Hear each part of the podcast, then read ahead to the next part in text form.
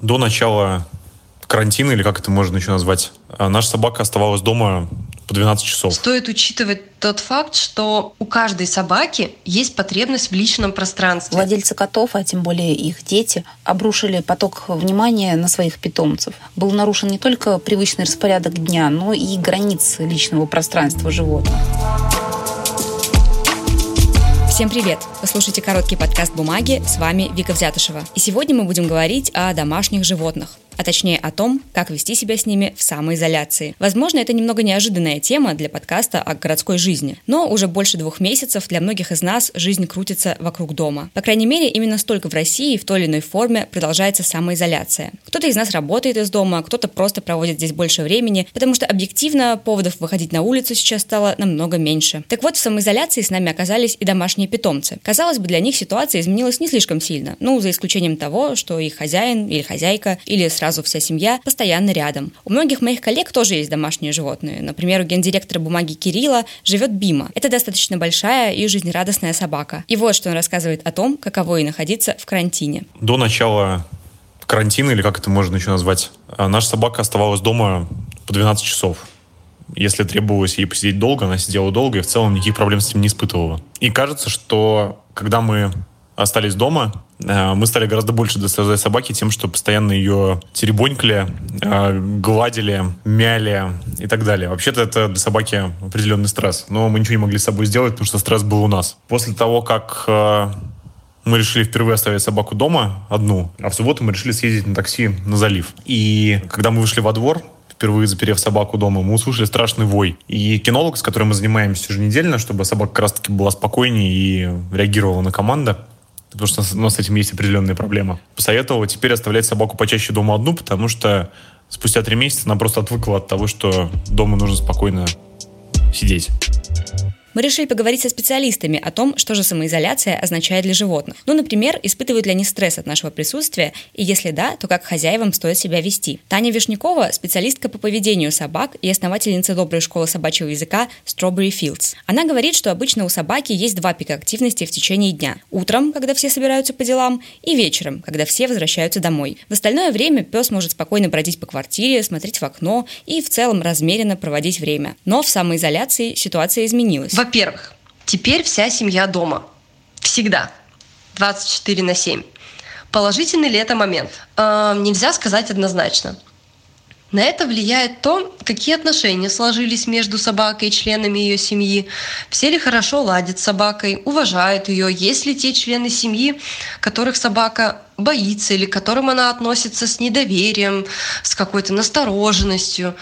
Но даже если между собакой и ее семьей хорошие и доверительные отношения, стоит учитывать тот факт, что у каждой собаки есть потребность в личном пространстве. Это обусловлено не столько породой, сколько индивидуальными особенностями собаки. И помните, что даже самое положительное внимание с нашей точки зрения может быть неприятным для собаки, если переусердствовать. И сейчас нередко бывает, что собакам некуда деваться, потому что их любвеобильные хозяева стремятся изо всех сил во время самоизоляции наверстать все то время, что они провели не вместе. Это может сказаться и на отношениях, между человеком и собакой, и как следствие на поведение собаки. Э, чтобы понять, насколько приятно собаке ваше внимание, наблюдайте за языком ее тела. Если вы замечаете следующие сигналы. Собака замирает, отворачивается, облизывает нос, прижимает уши и хвост, или она вообще выглядит довольно напряженной, я рекомендую оставить идею с обнимашками и позволить собаке побыть наедине с самой собой. Помимо того, что вся семья находится постоянно дома, случились и другие перемены в жизни собаки. Например, изменился ее уровень активности в течение дня, и, возможно,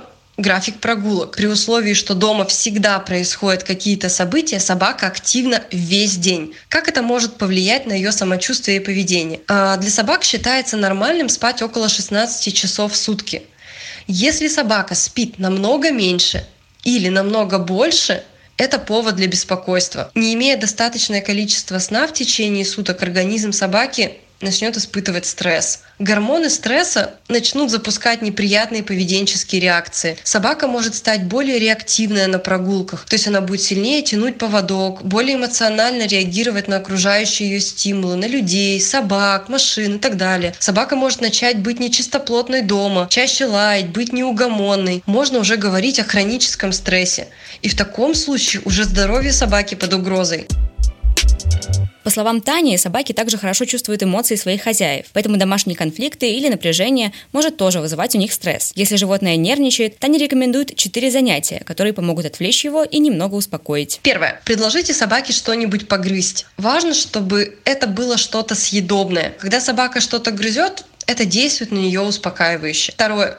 Предложите собаке что-нибудь повылизывать. Например, для этого прекрасно подойдут баночки из-под сметаны, йогурта а, или наполненные чем-нибудь вкусным игрушки кон. Третье занятие предложите собаке что-нибудь разорвать. А идеально для этого подойдут небольшие коробочки или крафт-пакеты из пекарен, в которых вы положите кусочки лакомства. Следите, чтобы в коробочках не было скрепок и чтобы собака не наелась бумаги или картона. И четвертое занятие, которое вы можете предложить, это что-нибудь понюхать. Работа носом всегда влияет крайне благоприятно на самочувствие собаки.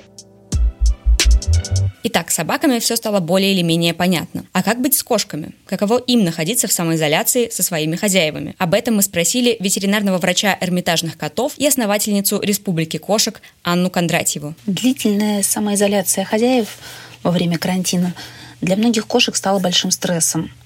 Владельцы котов, а тем более их дети, обрушили поток внимания на своих питомцев. Был нарушен не только привычный распорядок дня, но и границы личного пространства животных. Первые дни и недели карантина, когда люди еще не знали, чем себя занять, очень, очень тяжело дались кошкам.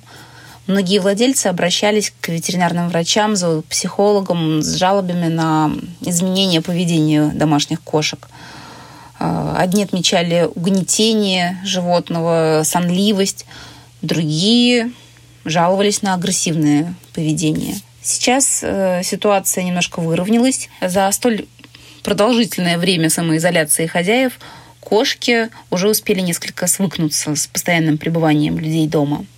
Да и люди, взрослые и дети, отвлеклись от своих питомцев и нашли себе занятия по душе.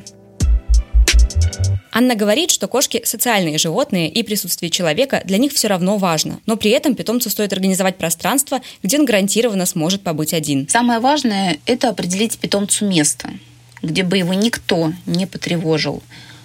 Не потревожил никогда и ни при каких обстоятельствах. Важно договориться со всеми членами семьи, чтобы это правило соблюдалось.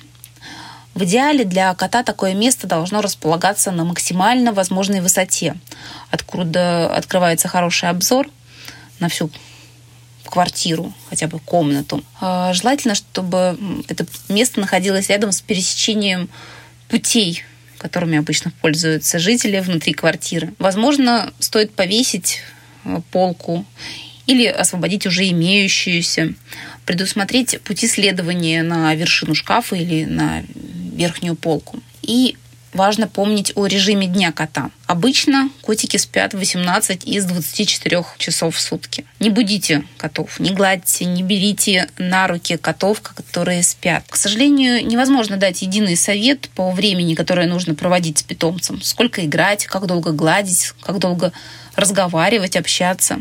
Это очень индивидуально и зависит от самого животного и от сложившихся моделей поведения в семье. Внимательный хозяин обычно чувствует эту грань. На этом все. Слушайте короткий подкаст на удобных вам платформах, а также следите за обновлениями на сайте бумаги paperpaper.ru. До встречи!